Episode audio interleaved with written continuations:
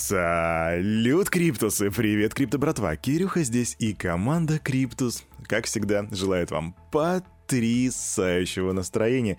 Утро пятницы к нам подошло незаметно, ну, не знаю, как вы, а я вот точно его не заметил, и том бам, сегодня пятница уже. Пятница, 10 декабря 2021 года. И вы знаете, что произойдет дальше. Я сейчас вам расскажу про то, какая ситуация на рынке, а затем мы послушаем какие новости у нас сейчас происходят, что вообще актуального в мире крипты. Итак, раз, два, три, ву.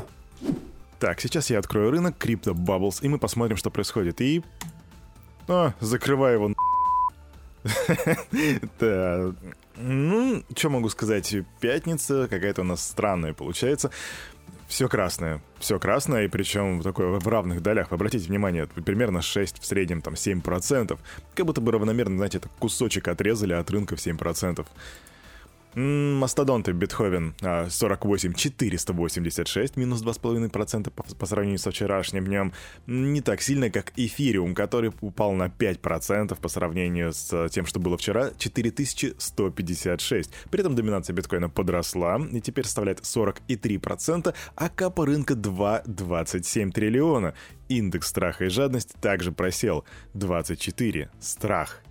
У нас тут председатель Следственного комитета России Александр Бастрыкин снова напомнил о необходимости прописать в уголовном законодательстве возможность ареста и конфискации криптовалют. Он объяснил, что по-прежнему остаются серые зоны, без регулирования которых трудно эффективно противодействовать незаконным операциям и цифровым финансовым активам. Пока еще не приняты дополнительные уголовные и уголовно-процессуальные законодательства, которые бы закрепляли принадлежность цифровых валют к имуществу. Отсутствие таких норм может затруднять квалификацию деяний, например, хищение, взятничество, а, финансирование терроризма и вот э, создавать неопределенность судебного рассмотрения уголовного дела. Кроме того, отсутствие определенного процессуального статуса таких активов препятствует наложению на них ареста и также конфискации. В общем, по его мнению, в случаях, когда лица, оказывающие услуги в сфере виртуальных активов, подконтрольны государству, арест криптовалюты может быть реализован по аналогии с арестом денежных средств и ценных бумаг. При этом глава СК отмечает, что децентрализованный характер выпуска цифровой валюты не позволяет обеспечить полный контроль государства в этой сфере. Хнык, хнык. В таких случаях цель ареста криптоактивов требует обеспечить возможность их перевода из-под контроля обвиняемых под контроль государства, например, внедрив уголовно-процессуальный закон нормы, позволяющая суду предписывать лицу перевести криптоактивы на специальный государственный криптосчет до завершения судебного разбирательства. Специальный государственный криптосчет. Вот интересно, как это будет выглядеть, когда речь зайдет о чем-то действительно децентрализованном? По типу Обвиняемый, на вашем кошельке обнаружено биткоинов капитализации в 25 миллионов. Вы обязуетесь перевести их на счет государства. Нет. Ну, пожалуйста. А у нас тут WhatsApp.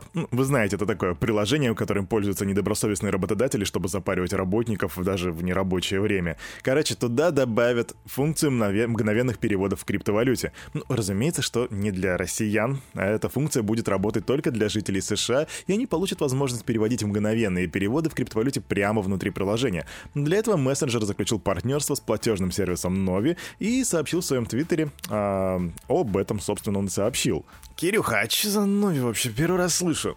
Novi — это цифровой кошелек корпорации Meta. Вы ее знаете, потому что это бывшая Facebook. И этот кошелек был запущен в пилотном режиме аж полгода назад. Он поддерживается, вернее, он обеспечивается долларом США, который обеспечен стейблкоином USDP, который выпускает эмитент Paxos. Вот такие дела. Квик новость. У нас тут производитель аппаратных кошельков Ledger анонсировал запуск в первом квартале 2022 года платежной карты CryptoLife в сети Visa.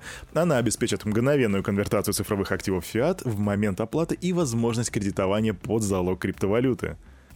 Социальная сеть Reddit открыла список ожидания для расширения своей программы вознаграждения эфириум токенами «Очки сообщества» на сабреддиты платформы и запустила специальный информационный ресурс. Вообще в тестовом режиме эта штука работает аж с 2020 года, еще с мая. И члены сабреддитов типа Air Cryptocurrency и Air Fortnite Air BBR, они получают соответственные токены Moons и Bricks, и все они стандарта ERC-20. Да что ж так сложно-то, а? Ну, на самом деле, да. Но если все упростить, то получается, что пользователи зарабатывают очки за создание популярного контента, модерирование, участие в голосованиях и вообще, в принципе, за другие вклады в жизнь сообщества. И вот сейчас все это будет прокатываться в тестовом режиме, вот этот тестовый период, когда пройдет, и пользователи смогут получить возможность торговать токенами. Новости про Пепси, что-то мне прям так пепсюшечки захотелось. Прям бы Макса навернул с гуараной. Ммм, без сахара, вкусничка. Американская компания Pepsi Cola анонсировала NFT-коллекцию Pepsi Mic Drop на блокчейне Ethereum. Токены получат участники списка ожидания, регистрацию которой, на которой откроют 10 декабря Сегодня, ребята, в 20.00 по Москве. Эта коллекция состоит из 1893 токенов в честь года основания компании. Вы, кстати, знали, что она основана в 1893? Я нет. Согласно пресс-релизу, NFT сгенерированы случайным образом. Каждый представляет вариацию изображения микрофона, вдохновленную знаковыми вкусами Pepsi. Они также разделены по степени редкости и наиболее уникальные выпустят в единичном экземпляре. Чё-то я хочу поучаствовать, ребятки. Новости про то, что MicroStrategy снова закупились биточком. Ничего нового, ничего не меняется, короче, просто цифры, идем дальше. Поставщик аналитического ПО для бизнеса MicroStrategy дополнительно приобрели 1434 биткоина на сумму 82,4 ляма долларов. И вот по состоянию на вчерашний день, на 9 декабря, фирма владеет уже 122 478 биткоинами, на которые потратила около 3,6 миллиардов баксов. И на момент, пока я это говорю, стоимость резервов MicroStrategy в цифровой валюте превышает 6 миллиардов долларов. Новости от Ripple. Ripple. Ripple. Юристы Ripple назвали защиту SEC ультраагрессивной и заявили, что ведомство должно предъявить обоснованные сокрытия информации от суда по каждому запрашиваемому документу. Об этом сообщил их адвокат. Вообще, я понимаю, что в голове сейчас такой когнитивный диссонанс, типа, чего, они же вроде как защита, почему они нападают. Тут речь идет о привилегии совещательного процесса. Есть такая штука в Америке, и она сохраняется как раз-таки за СЭК. Это принцип права, который позволяет регулятору отказаться от раскрытия документов или дачи показаний, сославшись на конфиденциальность данных источников. И вот спор по применению регулятором данного принципа ведется уже несколько месяцев. 3 а декабря а, мировая судья, которая ведет этот процесс, указала сторонам, вернее, она приказала им предоставить дополнительные аргументы в пользу своих позиций.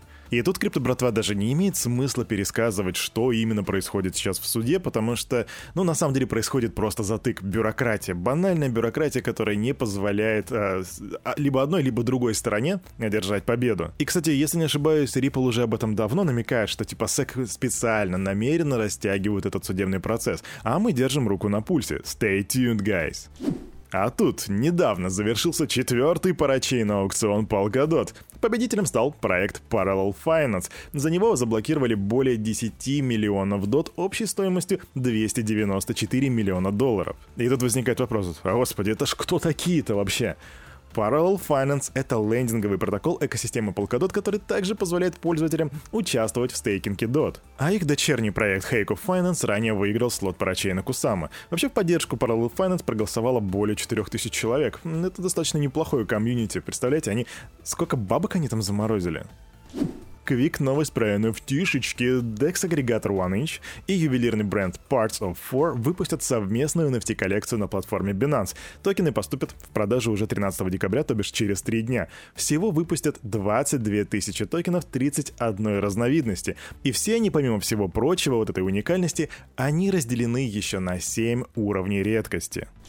Помните, крипто братва, недавно я для вас освещал новость о том, что Росса Ульбрихта, основателя Silk Road, вернее, мы знаем, что он сидит в тюрьме, мы знаем, что его посадили достаточно давно и что он сидит на пожизненном, но он решил нарисовать там nft чтобы потом помочь себе поскорее выйти на собранные деньги, либо чтобы отправить эти бабки в фонд. И вот апдейт. Его коллекцию, она уже готова, разместили на платформе Super Rare и ее уже выкупили. Да, за 1446 эфиров, а это 6,2 миллиона долларов. Куда на самом деле пойдут эти деньги, пока что неизвестно, но однако, если команде Криптус вдруг станет это известно, то мы сразу сообщим, так что, ребята, оставайтесь с нами. А на этом на это утро у парня за микрофоном все. Меня зовут Кирюха, команда Криптус желает вам потрясающего настроения на весь оставшийся день. И помните, все, что здесь было сказано, это не финансовый совет и не финансовая рекомендация.